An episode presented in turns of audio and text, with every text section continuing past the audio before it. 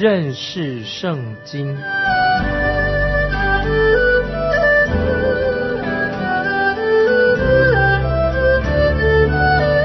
认识上帝的话，把上帝的话带到全世界。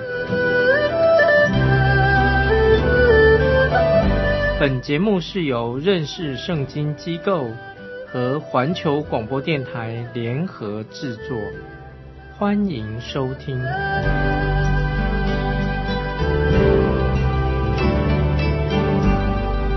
亲爱的听众朋友，你好。欢迎收听认识圣经，我是麦基牧师。马可福音第七章的开始，主耶稣的对头，他的敌人就来找麻烦了。他们终于找到一个可以陷害耶稣的理由，就是门徒在吃饭之前没有去洗手，因此就责怪他们不遵守古人所留下来的优良的传统。甚至他们也怪责主耶稣没有教导他们一些规矩。我们继续看下去，就在马可福音第七章，马可福音第七章第五节，法利赛人和文士问他说：“你的门徒为什么不照古人的遗传，用熟手吃饭呢？”其实他们对门徒的指控，主要是针对主耶稣。因为门徒是跟随主耶稣，他们是耶稣的门徒，请注意耶稣怎样回答这些人。耶稣回答的非常的严厉。我们来看第六节，耶稣说：“以赛亚指着你们假冒为善之人所说的预言是不错的。如经上说，这百姓用嘴唇尊敬我，心却远离我。”我耶稣的话很严厉。一点不留情面。这里说到假冒为善，就是说这个人像一个演员一样，在舞台上他在念这个台词，他们只有外表的仪式、外表的形式，并没有个人的实际的经历。他们都是耍嘴皮子，他们嘴跟他们心分别是两个人不一样的，嘴跟心所表达的不一样，他们内心的经历。还比不上一个用肚子来说话的这个腹语，用腹语的木头人。今天有许多人只会去教会做个礼拜，但是人做礼拜的时候，必须要用心，要用心灵诚实来敬拜神。罗马书第十章，罗马书第十章九节十节这样说：你若口里认耶稣为主，心里信神。心里信神，叫他从死里复活，就必得救。因为人心里相信，就可以称义；口里承认，就可以得救。现代的人，他们加入一个教会或者进入一个宗派，或背诵一些教会的规章信条，到崇拜的时候穿得很体面，自认为就是与众不同了，或者高人一等。这些是都是变成一种习惯传统。跟主耶稣所教导的，并没有特别的关系。第七章，现在我们接着来看七章七节。他们将人的吩咐当作道理教导人，所以拜我也是枉然。这里耶稣说到，把人所教导的这些传统、这些规章代替了神的话，这样的敬拜当然是枉然的，白敬拜的，没什么意义。现在我们要进到问题的一个重心了，第八、第九节，你们是离弃神的诫命，居守人的遗传，又说你们诚然是废弃神的诫命，要守自己的遗传，这个就是整个问题的所在。他们用人的教导、人的遗传取代的神的话、神的真理。如果这些传统、这些遗传，是建立在好的基础上，那倒还还好。但是后来他们把这些遗传、这些传统取代了神的话，那就是非常危险，就非常不好的。他们这些法利赛人就是这个样子，也就是像一些教派，他们因此就偏离了圣经。他们一开始是用史如信经，我们所念的史如信经来取代的圣经，慢慢慢慢的。就用人所说的话、人的话、人的想法一些仪式或者他们的宗派等等来取代了神自己，这个就很危险了。所以他们就把神的话语、神的道、真理、圣经丢在背后面。这种事在历史上或在教会当中会一再的发生。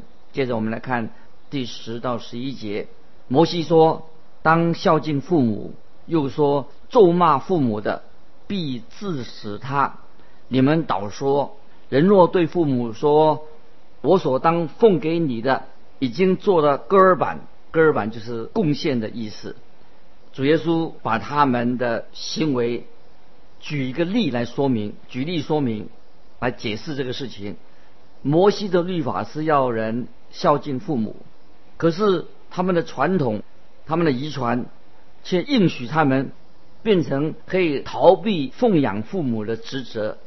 如果一个人他的父母已经年老了，他有需要，他们却不想照顾他，那怎么办呢？他们就想了一个奉献的方法，就是奉献一点钱给圣殿的祭司，送这个钱啊，这些钱就叫做戈尔板。戈尔板的意思就是礼物的意思。那等到他死了以后，他的财产就归给圣殿。这样就可以解除这个人的奉养父母的责任，就是他逃避，为了逃避奉养父母的责任。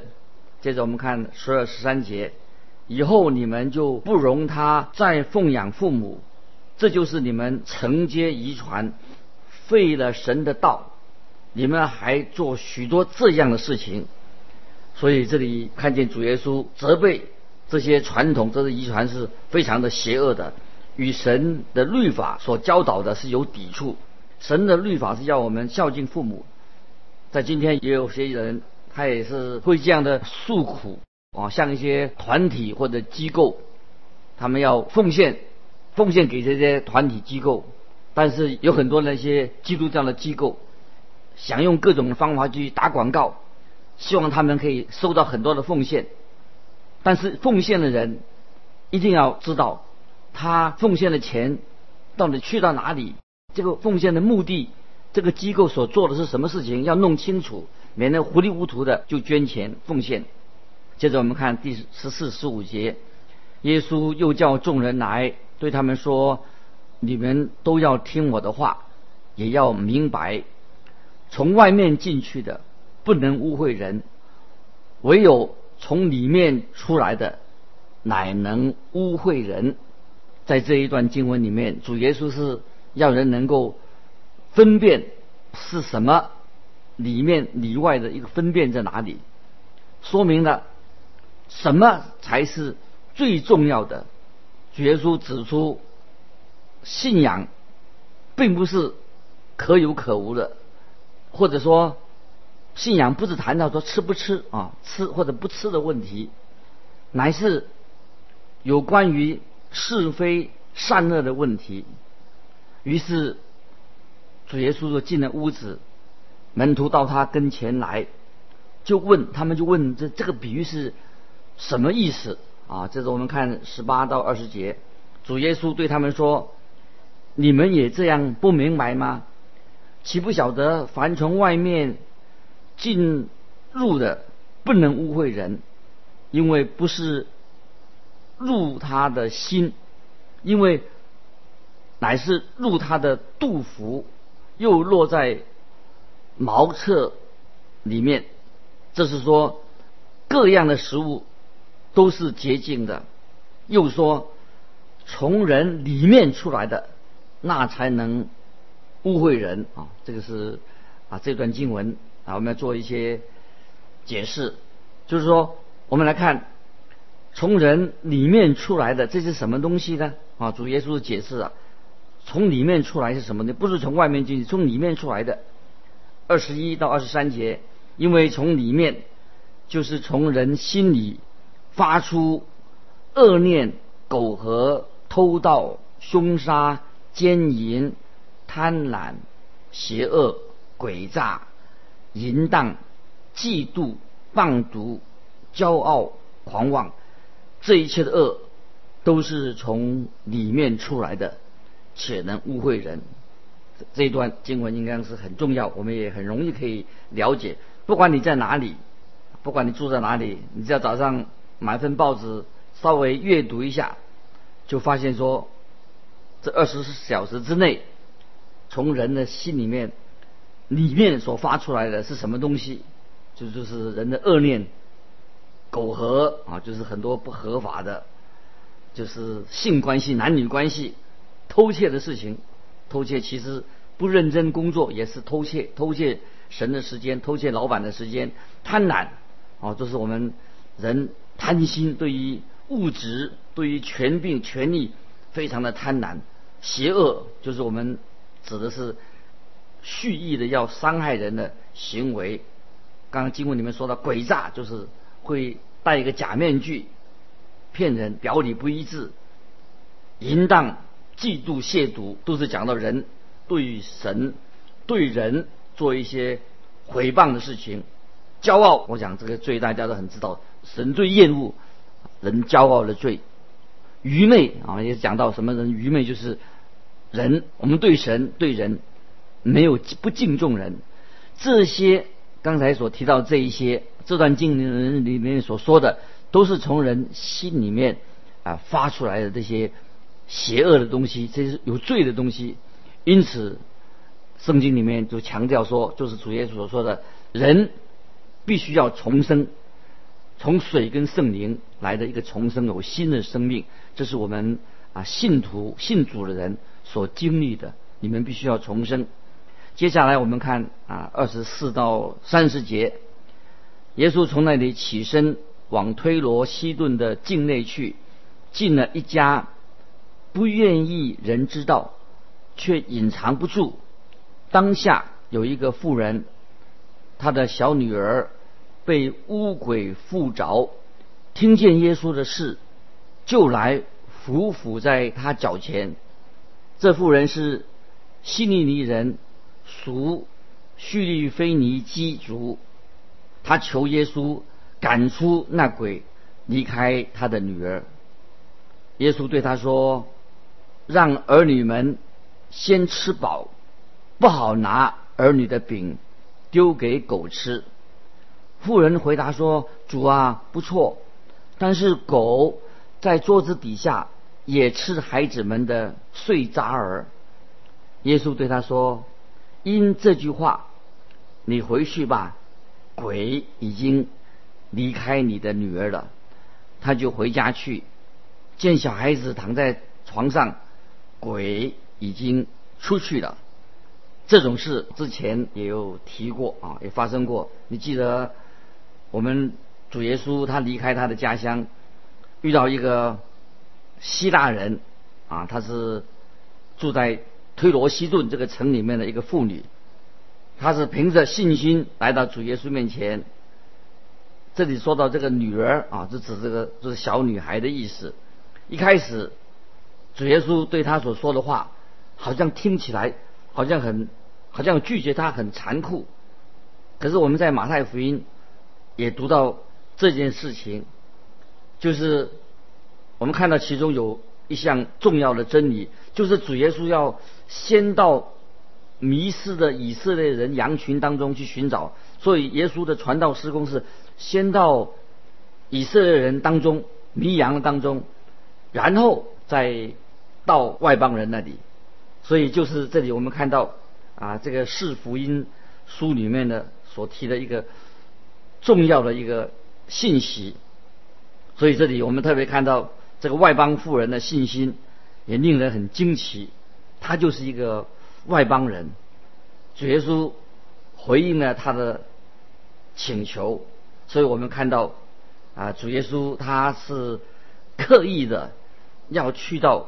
啊，推罗西顿这个地方啊，一个外邦人的地方，要来，主耶稣也表明了他也要拯救啊这些外邦人，这是神自己的心意给我们看见，所以耶稣是刻意的要到外邦这个地区去，要在他们当中啊行拯救的工作。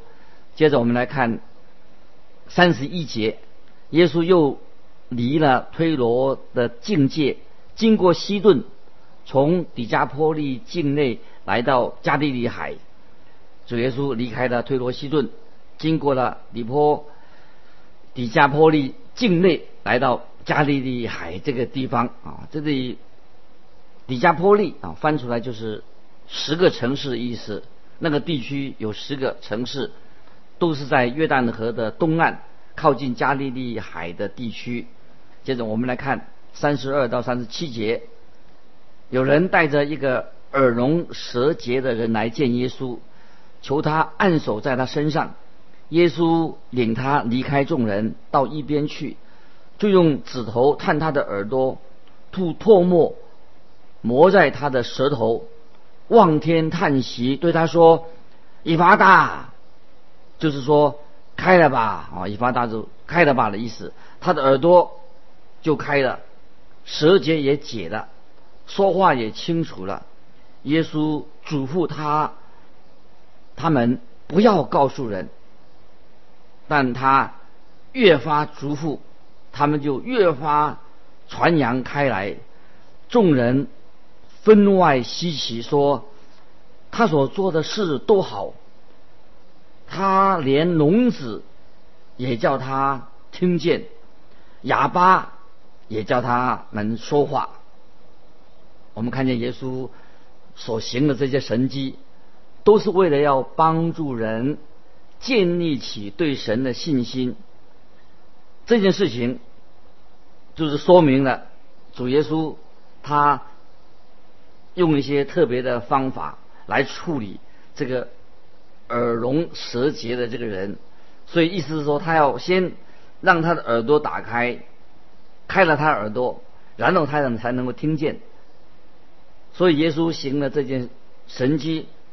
那些群众仍然让他们保持沉默是很困难的，所以耶稣所行的神迹影响就很大。所以耶稣的传道的事工也是扩散的很快，让许多人都知道。因此，所以主耶稣就他的压力也很大，因为除了压力之外，哦，很多群众来啊靠近他，所以耶稣有了很多的负担，时间又是很紧迫。所以耶稣终日的忙碌，身体很疲倦，但是群众都会这样的说：这位主耶稣他所做的每件事情都非常的完美，做得非常的好。我们也很认同，认为说主耶稣的确做的事情都是为众人做的，做得非常好。主耶稣今天仍然在我们的生命里面做的事情都是非常的完美的。接下来我们要进到马可福音的第八章啊，第八章，我们仍然看见在马可福音就是讲到耶稣他的侍奉、他的传道啊、他的行动，这里面的内容我们看见就是看见在底坡底加坡利的岸边，主耶稣喂饱了四千人，也看见法利赛人在大马努他啊，主耶稣。显了一个神迹给他们看，也在博塞大有人带一个瞎子啊，求耶稣来磨他，也看到彼得在盖萨利亚菲律比做了一个信心的宣告，主耶稣所做的一切的事情，对当时的罗马人很重要，对我们今天看到也是很重要。主耶稣他能够拯救我们到底吗？当然他能，耶稣做得来，做得来吗？他当然做得来。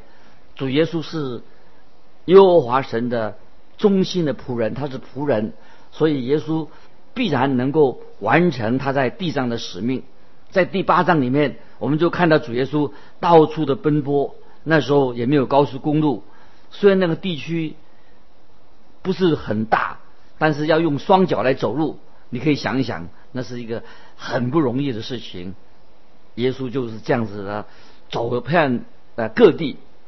有些人认为，这个第八章一开始提到主耶稣喂饱四千人的神迹，哎，这个是不是跟喂饱五千人是同一样事情啊？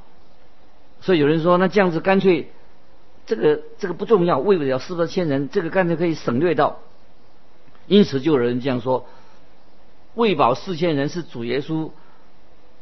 这个神迹当中，这个可以把它忽略到，把它省略到的。有些反对圣经的人，他读到这个四千人的比喻的时候啊，通常他们就是说啊，把圣经所有耶稣所行的神迹、所行的神迹，通通把它删掉。他们啊，有人是这样的辩驳说，这个神迹是是在喂饱五千人。的神迹之后，目的所强调的啊，都是一样，就是主要为什么要记载这五千人的神迹之后，又记载四千的人的神迹，就是要强调一个主题：主耶稣是一个能够行神迹的人，他是神，当然能够行神迹，所以这种说法是啊非常的正确的。那么这个第二个神迹就是四千人喂饱四千的神迹。跟第一个神迹一保喂饱五千人的神迹有什么不一样的？应该是这个神迹是不是更重要？是不是呢？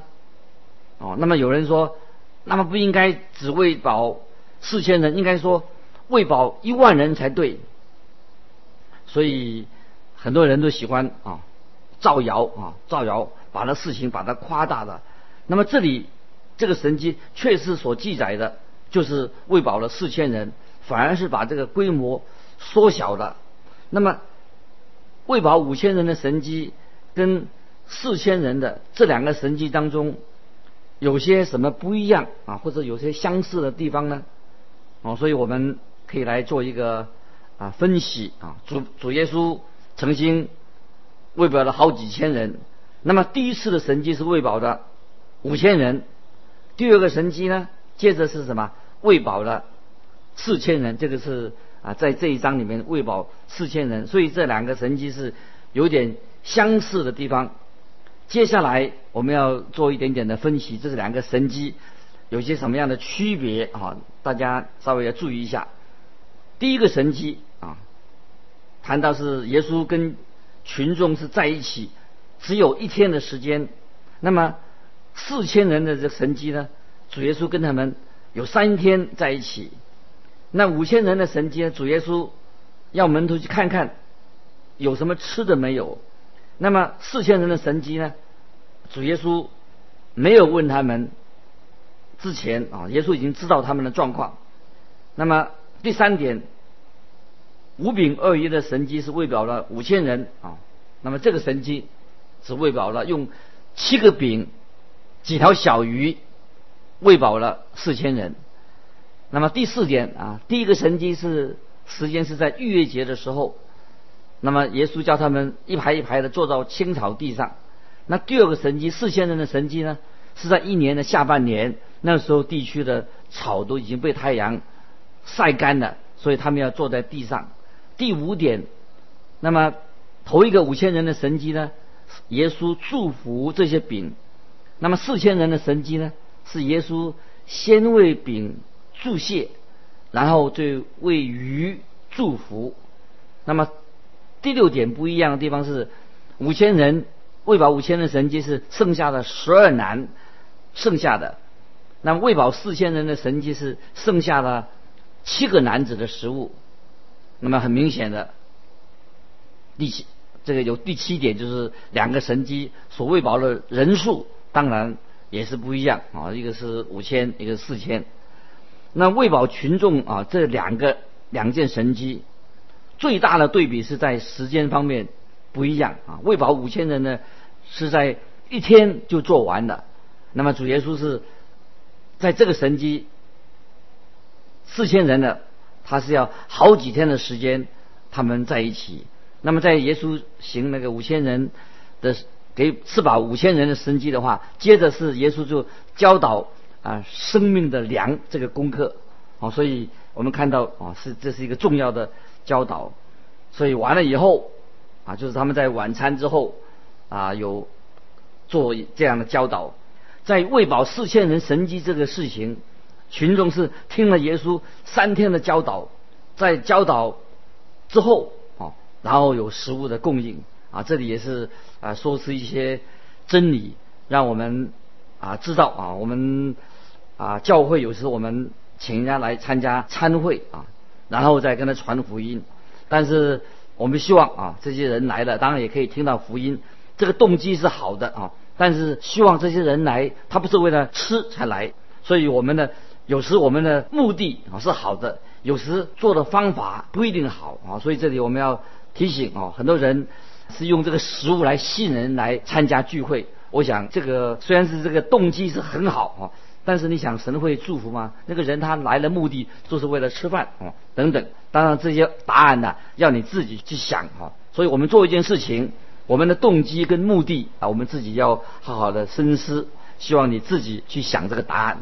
因为时间的关系，今天我们到这里就结束。如果你有什么问题，有什么分享的，欢迎你寄信到环球电台认识圣经麦基牧师说。愿神祝福你。我们下回再见。